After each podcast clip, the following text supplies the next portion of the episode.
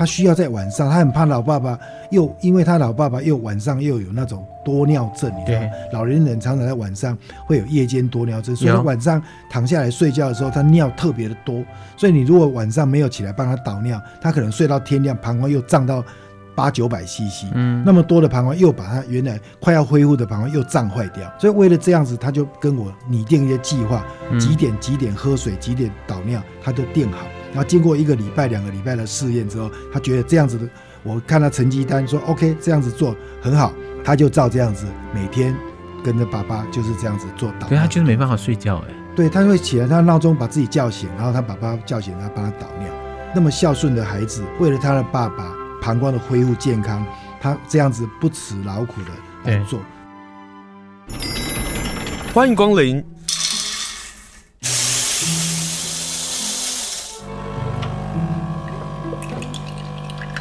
今天的盛情款待，请享用。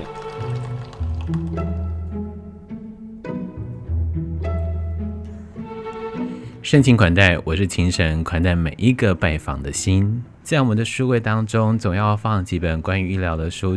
也许在我们的人生总不免都会遇到一些疾病的问题，而书柜上的这些关于疾病类别的书籍，反而有时候会让自己沉淀下来，去理解一下为什么会生病，生病的过程当中又如何能够走过。每一本关于医药的这个书籍呢，的写法都不同。有人是从故事开始写起，也许这个故事当中可以找到你的一些的影子，或者是可以好。好来陪伴你走过这一段比较辛苦的路程。今天要访问的呢，就是花莲慈济医院泌尿部的主任郭汉崇郭医师，来跟大家介绍。是郭医师呢，最近出了一本书，由原水文化所出版的书，书名叫做《这些年我们一起写下的故事》。泌尿科医师和他的病人，当然，郭医师其实最近还写了另外一本书哦，是由发光体出版社所出版的书《与苦难同行：这些年病人教会我的事》。我们今天呢，就先谈一下这些年我们一起写下的故事。访问的就是郭汉崇医师，医师好啊，你好。今天请医师来谈这本书，什么样的情况让你写这个书？而且你是扎扎实实的。把这些故事一字一字的写下来啊，没错。其实我个人啊，嗯，我年轻的时候，我不晓得你晓不晓得，我是算是个文青啊。我在大 大学校园里面也编过杂志，哦，办过参加过呃新闻社，哈，那真的是文青中的文青。事实上，我在花莲我还当过 DJ，我还做过电台。那我们花莲这边。第一个那种呃，你知道，这医疗节目电视的这种有有线电视的这种节目，对，那可能在我还是台湾少少数几个在前面的。那我们就首先有那个空中 call in 的那种节目，对对对对对。所以事实上，我一直对于医病关系，还有对对医疗常识的介绍，嗯，呃，有就一直有保持有相当大的兴趣，嗯，因为我总觉得医生呢是这样子，医生我们叫。医其无医了，也就是说，医生呢，当然就是希望存在，但是不需要太多人生病来找我们。对啊，啊，所以我们要给他介绍一些正确的医疗观念，嗯哼，好，然后让他们能够说自己在注意自己平常啊的一些保健，还有就是说，当你有生病的时候呢，你要怎么样去注意？对，好，所以我现在在每个礼拜三中午，我在呃脸书，我们有一个慈济泌尿科的一个健康卫生讲座，都持续进行的。大概有五年之久，每个礼拜三的中午一点半到大概十五分钟到十五分钟。那所以就是我平常在照顾病人，帮病人开刀治疗。嗯，那我总会很想去了解我的病人，在他的疾病的背后，他的家庭、他个人，还有所有他周遭的一切。因为我想，这是一个好医生必要的。你只有了解病是不够。这个病的过程，他家里的事情，嗯，所以这样子的话，慢慢的，我跟病人就容易融在一起。当他来找我，我接受他，然后帮他开始开刀、手术、治疗的时候，其实我就跟他变成一个有点像生命共同体，嗯，我们一起面对他的疾病，一起来把他的疾病治好。所以久了之后呢，大家就变成很好的朋友，这就是变成一个。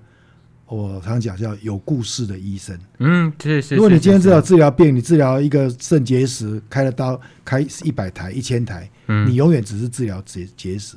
但是你好好的跟病人互动，你了解了他这个的病人的很多的生活周遭，还有这个疾病发病前后的很多事情，嗯，也许你就里面就发现有很多的故事，这些故事累积下来。就会变成一个很有故事的医生。嗯嗯。所以在我的随身随身的一些手札里面，我从很早以前就常常把一些觉得自己很感动的事情，我就写下来。当然没有整篇文章，就写个 note，就知道说，哎，这个病人怎样怎样怎样，发生什么事，那这个事情让我很有感动。好，或者说我感动了病人，或者病人感动我，嗯，或者他有什么状况，并发症的发生，我们怎么样去克服它，或者怎么样去失败没有办法挽救它，嗯，这些东西都是让我觉得非常让我印象深刻，也在我的呃医疗的人生里面，嗯，那有多了很多的这个这个呃故事，那我想这就是一个啊、呃、一个好医生他必备的了。那当然我现在已经年纪很大了。所以我很怕我将来会慢慢的失忆，所以对过去的很多故事，我如果不赶快赶快把它写下来，哎，再过五年，也许我就开始记不得那些故事的情节。对，所以我在每段一段时间，我就开始会把一些我记忆上很深刻、很深刻的故事，把它写下来。难怪我现在面前这两本书，一本比一本厚。我们今天跟大家介绍这些年我们一起写下的故事。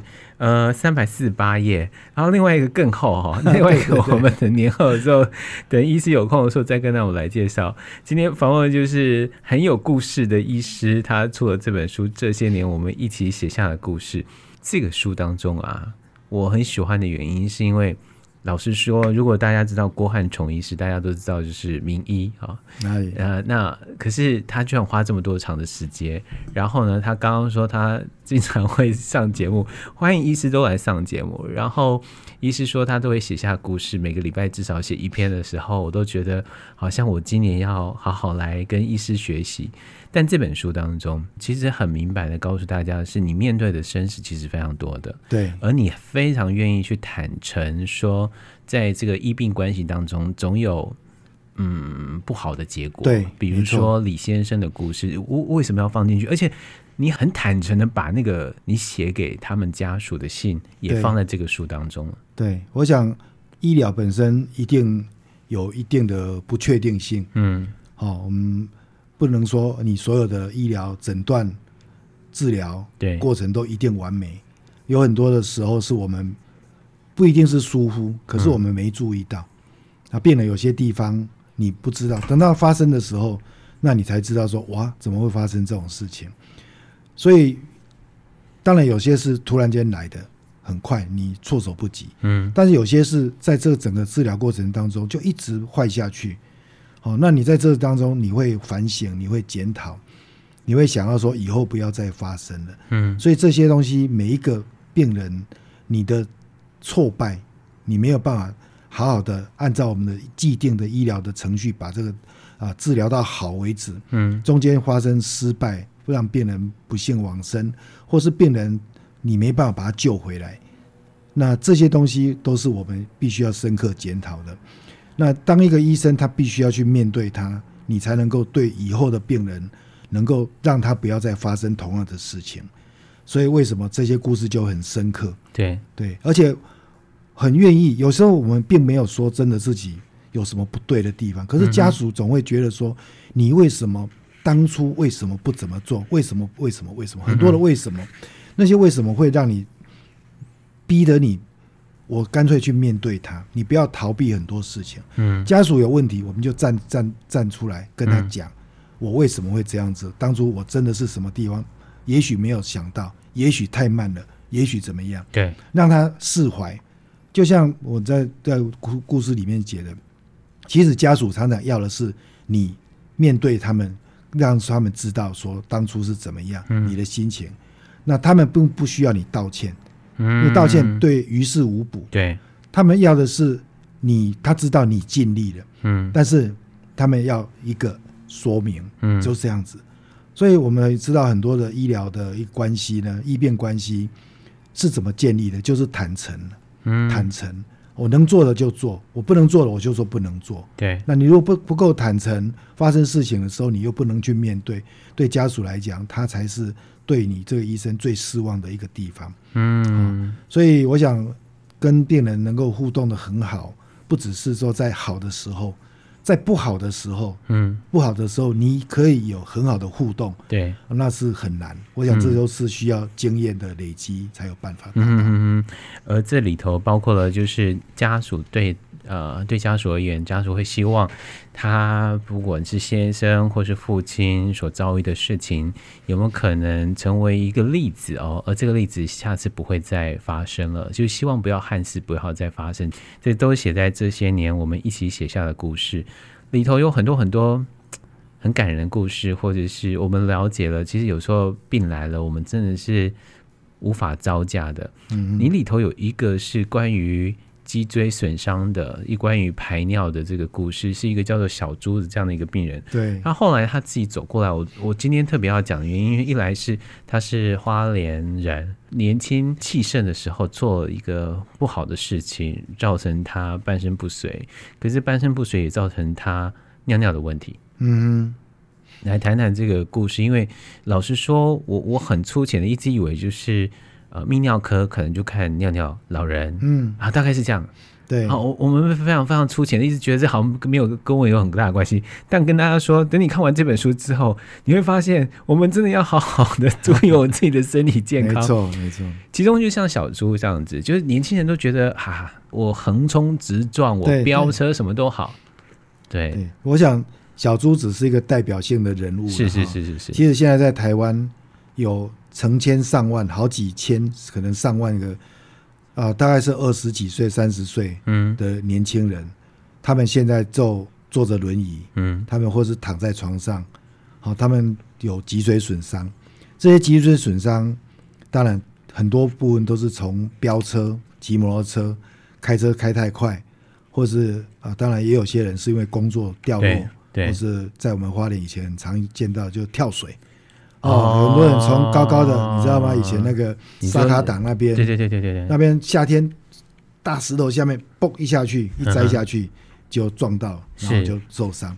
那这个受伤当然听起来好像是骨科，对，是神经外科的事情。对，可是我们要知道，当一个人脊髓受伤，不管他是在颈髓、腰髓、胸髓，嗯哼，他受伤之后，他会造成神经的病变。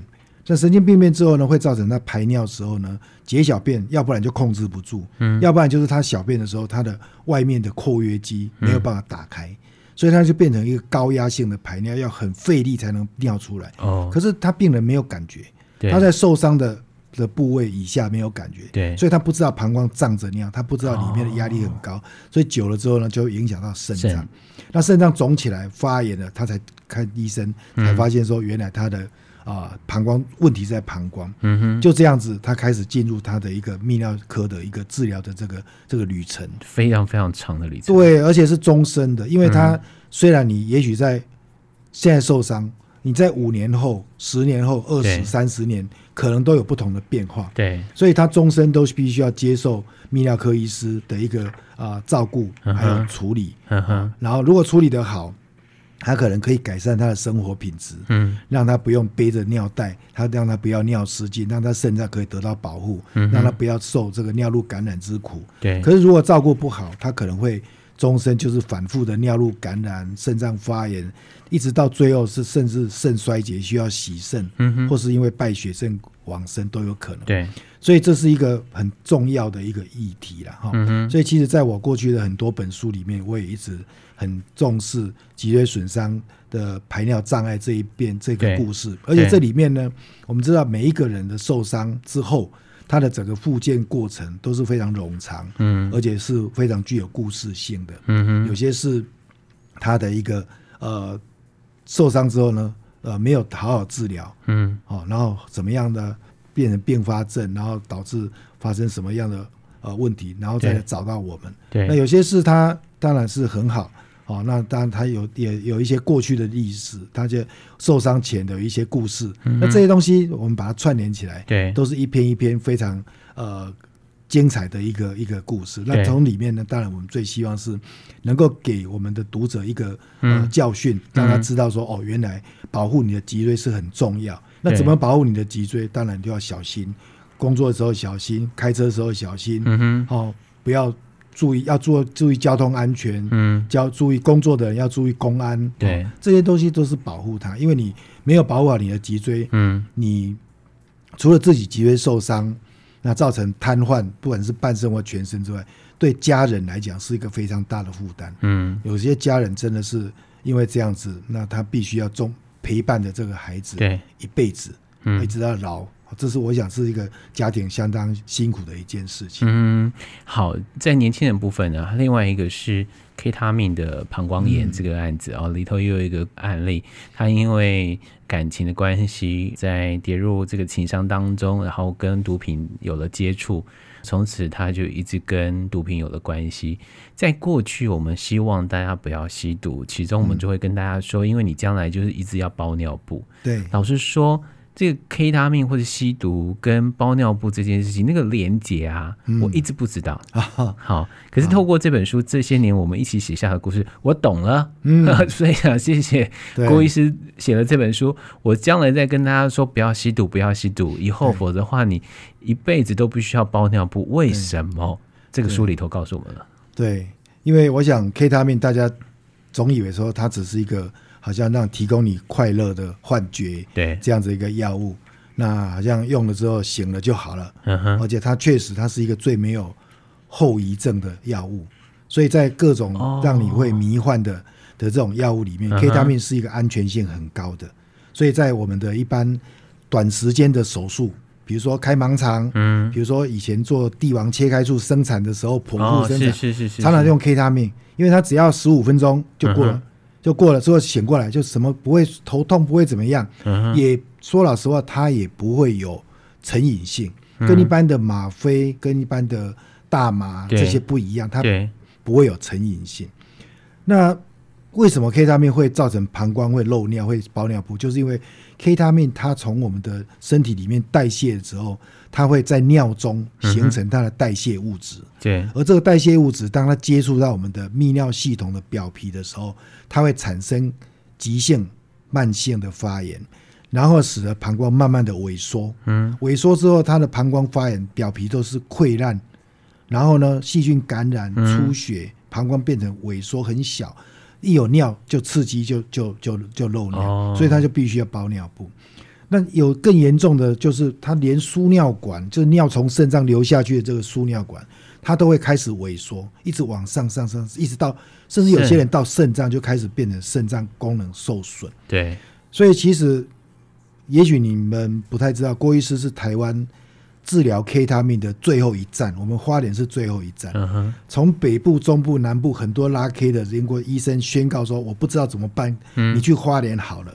他们就会带着行李，然后跑来这边找我说：“郭医师，呃，麻烦你妈帮我处理一下。”不是麻烦你骂骂他们啊？骂当然要骂哈，当然这个是骂没有用，因为其实已经成瘾了。对，但是我这边要讲的是，其实很多 K 他命的小孩子、年轻人，其实他背后还是有故事，是非常有故事。是那那个故事有时候让我们听了心酸，因为有一些可能是家庭的关系，对家庭关系，有些是。啊，这个这个感情的问题，对，有些是小孩子得不到爱，嗯，得不到父母的爱，是。得不到社会的爱。那有些当然有些年轻人是真的是好玩。啊，好玩，然后就是成瘾，就是跟整天在那边搞找轰趴，在这些，嗯，就他刚好身体体质对这个 K 他命特别的敏感，所以他就会产生 K 他命的膀胱炎，嗯，所以才会变成这样子，嗯。但是对这些小孩子来讲，我们不忍心苛责他，但是我们希望说能够改变他。不要让他身体的病痛让他变成为继续拉 K 的一个理由。对，你让他赶快的离开这个病痛，他可以早一天脱离 K 他命的一个呃这种引诱或者是那种痛苦。嗯、其实他们拉 K 也不见得是为了要快乐，对，他们是为了要不痛苦，为了要逃避。对，他要让他自己解离到另外一个世界，在那个世界那个空间那个那段时间里面。他不会有痛苦，不会有忧愁，不会有以前的那种无法挥之不去的烦恼。嗯，所以他才必须要靠着 K 他命。对，好，所以这些小孩子说实在，在内心是很苦的，很苦。所以我们感同身受，我们让他在花莲待个一个月，好好的治疗，帮他开刀，帮他救他。有时候做完之后，他回去还是回到原来那个社会，回到原来那个环境，他又要嗯痛苦，所以他又要去拉 K。好，所以他那有时候常常又要再回来。好，所以这反反复复，反反复复，一直到他有一天，他终于了解，他是真的是那段时间真的是荒废了。嗯，那这个时候其其实都已经年纪大了。嗯，所以这个这段时间里面，K 大命的人，当然我们比较少看到说到了五六十岁还在拉 K。因为总是经过那一段身体都非常对身体也不好的时岁月怎样。慢慢长大，所以但是在年轻这段时间真的是很可惜，很可惜。嗯，今天访问的是很有故事的医师郭崇汉医师，他写了这本书，由原水文化所出版的书《这些年我们一起写下的故事》。这书当中有一个是关于老人尿失禁的事情。这个老实说啊，我们通常对泌尿的问题看到是，比如说男人过了五十，包括射护腺的问题、失禁的问题才会产生，然后妇女的失禁可能就比男生还要更早一点。我就先从老人尿失禁这件事情来谈起。我们刚刚讲到的，当生病的时候，我们家人其实要陪伴我们的非常非常的多。而书当中有一个是爸爸他失智，他因为有尿失禁的问题，女儿选择。要用开刀的方式，然后但是开刀的结果是要必须不断的半夜的时候要帮他导尿。嗯，呃，可不可以来谈谈老人为什么会尿失禁？其实尿失禁的原因很多啊。没错，没错，尿失禁原因很多。对，那我们书中所接讲到的是一个呃失智的老人，这个失智他也倒没有说完全失智，但是因为他脑部的一个退化呢，所以使得他对于呃，身体上的感觉稍微变得比较迟缓，所以有时候膀胱有尿没尿，对他来讲不太知道，嗯，所以他常常就让自己的呃膀胱胀到一个程度，超过了他应该有的负荷，嗯哼，所以久了之后呢，这个膀胱就会变成为啊松弛没有力，嗯，所以他就变成他就尿失禁，对，但其实他的尿失禁是一种呃满出来的尿失禁，那当我们发现他这个问题的时候，我们才知道说原来他。啊，这个老人呢，他事实上他是有一点点射物腺的肥大，嗯，但是射物腺肥大他没有治疗，再加上他对膀胱感觉比较迟钝，所以才会这样子。那当我们知道的时候，他膀胱收缩已经非常的微弱，不过在整个治疗上，我们还是需要先把他的射物线先清除掉，嗯，让他能够啊没有尿道的一个一个阻塞，嗯，那这样子的话呢，那才有机会让膀胱能够恢复。但是要怎么样让膀胱从没有收缩力、没有弹性回到有弹性、有收缩力？对，这又需要时间。而在这个等待的这个时间里面，我们不能说放着尿管让它就是一直留着。对，那要让它自己解小便，它又没有感觉。对，所以这时候呢，就需要家人来帮他做间歇性导尿。嗯，也就是说，他必须要控制每天。导尿五次到六次，嗯，那这个时间里面，他也需要控制他喝水的量，不要让他膀胱又过胀，只有让他膀胱维持在每一次导尿大概四五百 CC 以内的这个程度，膀胱才不会过胀，他这个会重新要长回来的神经血液循环才能够在没有压力之下能够慢慢的长回来，嗯，而神经的生长是很慢的，它通常需要从受伤到到到恢复到好，可能半年到一年之久，这么久的时间。所以这个时候呢，如果说有家人没有办法，常常就需要靠外劳。对，那现在因为台湾有外劳很多，不过家人因为他的女儿是一个很孝顺的女儿，她也呃并没有说有有自己的家庭，所以她一直陪着老爸爸。好，那。他都对老爸爸就是说，他需要在晚上，他很怕老爸爸又因为他老爸爸又晚上又有那种多尿症，你知道，老年人常常在晚上会有夜间多尿症，所以晚上躺下来睡觉的时候，他尿特别的多。所以你如果晚上没有起来帮他导尿，他可能睡到天亮，膀胱又胀到八九百 CC，嗯，那么多的膀胱又把他原来快要恢复的膀胱又胀坏掉。对，所以为了这样子，他就跟我。排了一些拟定一些计划，几点几点喝水，几点导尿，他都定好。然后经过一个礼拜、两个礼拜的试验之后，他觉得这样子的，我看他成绩单说 OK，这样子做很好，他就照这样子每天跟着爸爸就是这样子做导尿。对，他就是没办法睡觉哎。对，他会起来，他闹钟把自己叫醒，然后他爸爸叫醒，然后帮他倒尿。好，那所以对他来讲，我们是看到这种很感人一个呃那么孝顺的孩子，嗯，为了他的爸爸膀胱的恢复健康，他这样子不辞劳苦的。来做，这我想在现代人真的是很少。我们只有看到现在，就是看到爸爸妈妈为孩子付出这么多，很少看到年轻的孩子为了爸爸妈妈去付出这么辛苦。对，好，不过至少他这样子做，他成功的让他的爸爸在没有放尿管的状况之下，膀胱经过一年多的治疗，慢慢的恢复正常的排尿。哦，然后他倒尿的次数也越来越少，越来越少，一直到。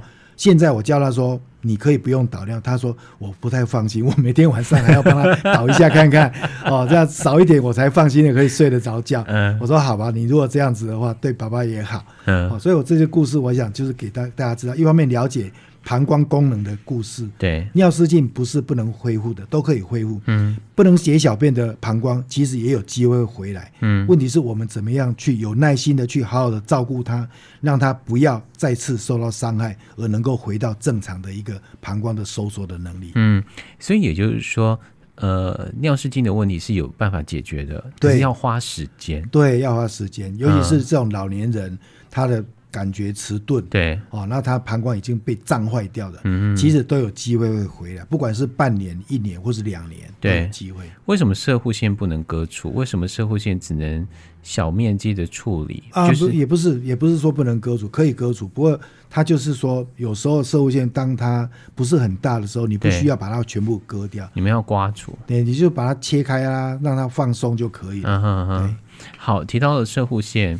我们做男人的都要问生物腺癌症的问题，嗯、书里头也有提到啊，这包括比如说尿道括约肌肌肉的受伤，然后你事后还会做一个叫做逆行性漏尿压力测试，嗯嗯、这个是医师的，对，这是我们设设计出来的一个发表这个研究，也就是说当，很神奇，对，我们知道男人呢，有些人因为摄护腺手术，嗯，呃，或者是摄护腺癌，把整个摄护腺拿掉，对。那这个时候呢，都有一定的比例会产生尿失禁。那男生跟女生尿失禁不太一样，就是女生尿尿失禁手术很简单，你只要呃放个吊带在尿道里面呢，就可以啊增加他尿道阻力，让他不会漏尿。嗯，那男生的尿尿失禁手术就没有那么简单，他就必须要从我们的会阴部去开刀，然后把这个一个袋子放上去缝上去。对，可是你这个袋子要怎么调整，这是很很关键的，因为你吊得太紧。他可能明天马上就解不出来，对，掉得太松，它还是漏尿，嗯，所以你怎么调呢？就变成你在手术中必须要马上决定这个张力，我吊的这个张力是够的，嗯，不会太紧也不会太松，嗯，所以这时候我们就需要用一个逆行性的，就是说我们在做手术的时候，我们用内视镜看在尿道里面，然后让水滴下去，对，这你吊带吊到压拉到一个程度，压到一个程度，你的尿道被压迫。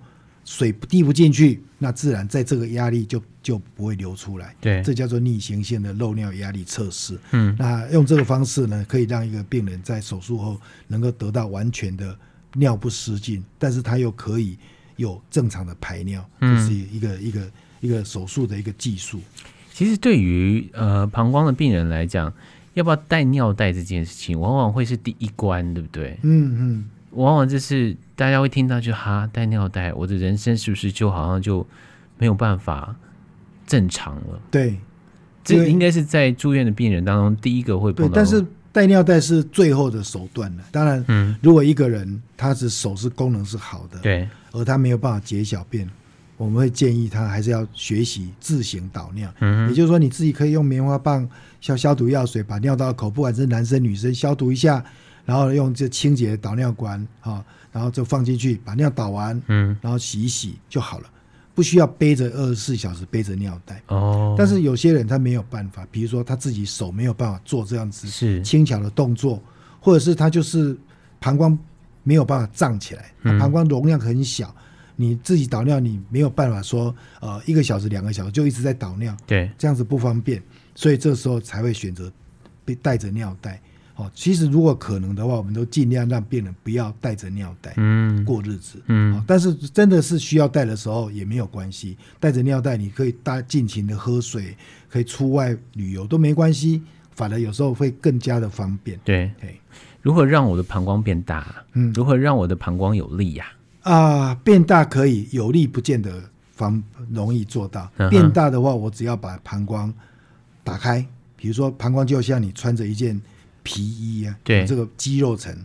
如果说膀胱萎缩，因为神经的关系或是其他因素，嗯，膀胱变得肌肉很厚，就像你这衣物把你裹得紧紧的，嗯，你只要把拉链拉开，拉开来，哎，整个膀胱就松开来，那个黏膜就膨出来，膀胱的容量可以变大，嗯、这个叫做自行膀胱扩大术。嗯哼，那如果你的膀胱很已经很小了，你再把它肌肉剥开来，也增加不了多大的容量的时候，嗯、那你只要把它整个打开，但打开不行啊，你要开天窗吗？对啊，对，那你上面就要加个东西。这个时候我们就可以想到用我们的小肠，我们的小肠可以把它缝成一个一片东西，然后接到膀胱的上面打开的部分，啊，这样子就好像顶楼加盖的概念一样。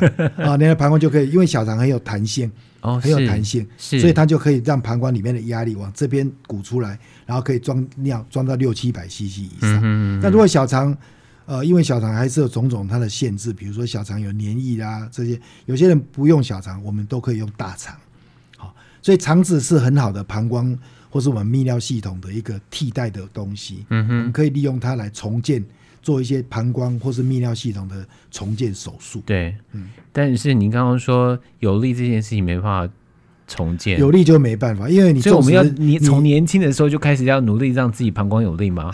不行。膀胱是一终究会松弛的。膀胱它是一个叫做自主神经支配的器官。什么叫自主神经？就是它神经是自己，你没办法用你的大脑说我要现在要用力，没有办法，你用不了力到膀胱去。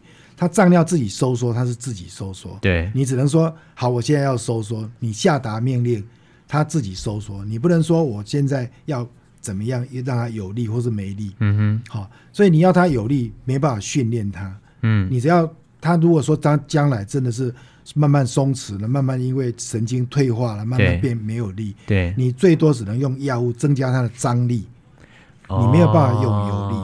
好、哦，当然你说用有没有什么手术方法？可以啊，你也可以想象中，理论上你可以把手伸进去里面，把它用手去捏它，它就有力。可是你怎么用手伸进去？没办法，你只能用一个，比如说有人做这种手术，把你的腹部的腹直肌对。拿出来，对，然后你把它包在膀胱上面。那我们知道腹直肌是我们可以自己的收缩的肌肉，对，你可以利用你收缩腹直肌的动作，收缩，然后就是我们的收小腹这样，对，它就会收缩。纵使是这样子，它也不像我们一般正常人的膀胱那么强而有力的收缩，它只是增加一点点力量。好，所以根本我老的时候都要碰到郭医师哎，也没那么严重，因为真正膀胱会出问题的人，大概 比例也没那么高，只要你不生病。你的膀胱、你的射物线都很好，你没有神经受伤，嗯、你没有糖尿病，你没有其他的身体的很严重的内科疾病的话，嗯、通常膀胱一直到老都还是可以维持相当好的功能。嗯哼，或是。也许有一点点感觉会变得比较灵敏，所以老人家会比较平尿，尿但是至少收缩力不会差太多。嗯，好。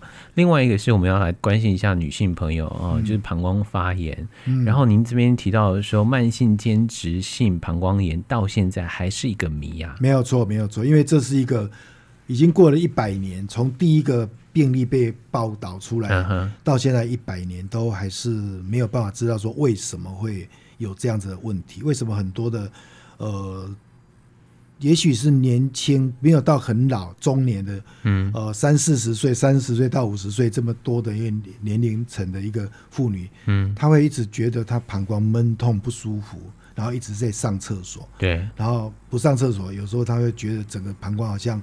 好像搅在一起那种。那这个会跟荷尔蒙有关吗？呃，通常还是跟荷尔蒙有一点关系。嗯哼。所以我们常常注意到，有些妇女反而她在停经之后，哎，对症状反而少一点。哦。在你的这这个女性荷尔蒙呃正常的分泌的时候是比较多，嗯、这种病例比较多。但是这些人毕竟在整个妇女的人口数来讲还是没那么多了。对。这是算是比较不是那么常见的一个疾病。那。会有这种问题，那找不出来原因，所以被称为间质性膀胱炎。对，那它不是一个细菌感染。那有些人认为说它可能是自体免疫，也有可能认为它是一个呃慢性发炎的变化。嗯、哦，不过女性倒是比较多，男生大概就比较少。一般来讲，嗯、大概十个病人里面大概有一个男生，九个是女生。嗯，好，所以一般可能还是跟荷尔蒙有点关系。为什么要去挂身心科啊？因为这个案例，书里的案例，呃、因为如果说你的家里有一个这样子的，啊、呃，不管是太太也好，或是呃妈妈也好，嗯，有时候你就看他好好的啊。他也是可以吃，也是生活是还好的，对。但是他就是整天跑厕所不舒服，嗯、导致你膀胱好像是一个身心的一个出口一样。哦，是是是是，哦、我懂你这是。但事实上，常常不是这样。我们知道，大部分的病人还是膀胱有问题。嗯，好，今天跟大家介绍访问的是花莲慈济医院泌尿部的主任。郭汉崇医师，他最近就写了一本书，由原水文化所出版的《这些年我们一起写下的故事》。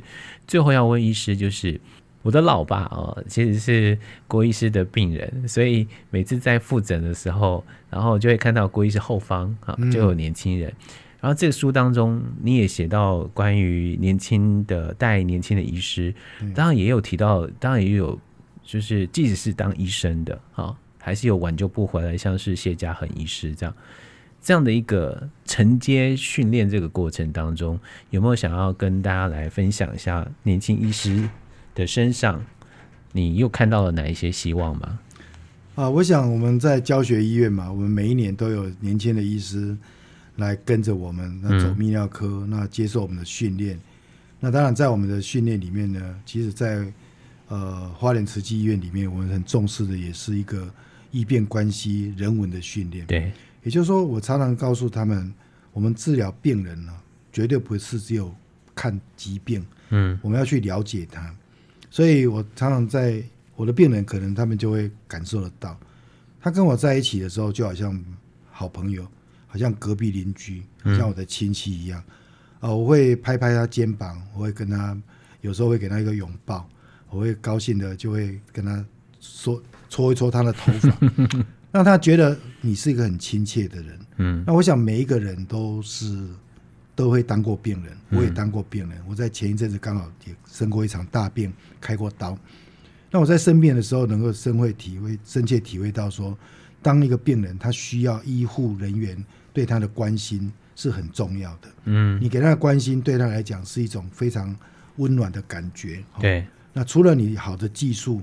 之外呢，你一定对病人要亲切了哈。那我也很高兴，说我的身边的医的学生有很多很多都是呃能够把这个传承做得很好，嗯，而且他们除了呃对病人很好之外，也要把自己的一个呃医学的一个知识，那尽量能够把它填满啊，那让自己所做的很多的决定、诊断跟治疗都能够是最新啊，最对病人是最好的。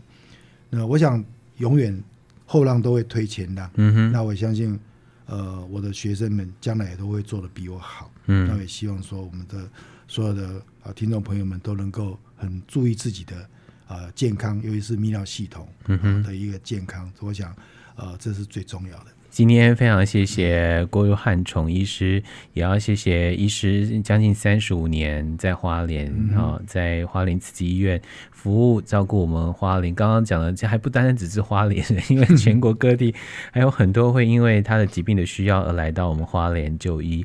那这本书叫做《这些年我们一起写下的故事》，上人正言法师也专门推荐了这本书，希望跟大家来分享。谢谢郭医师接受访问，谢谢，谢谢，谢谢。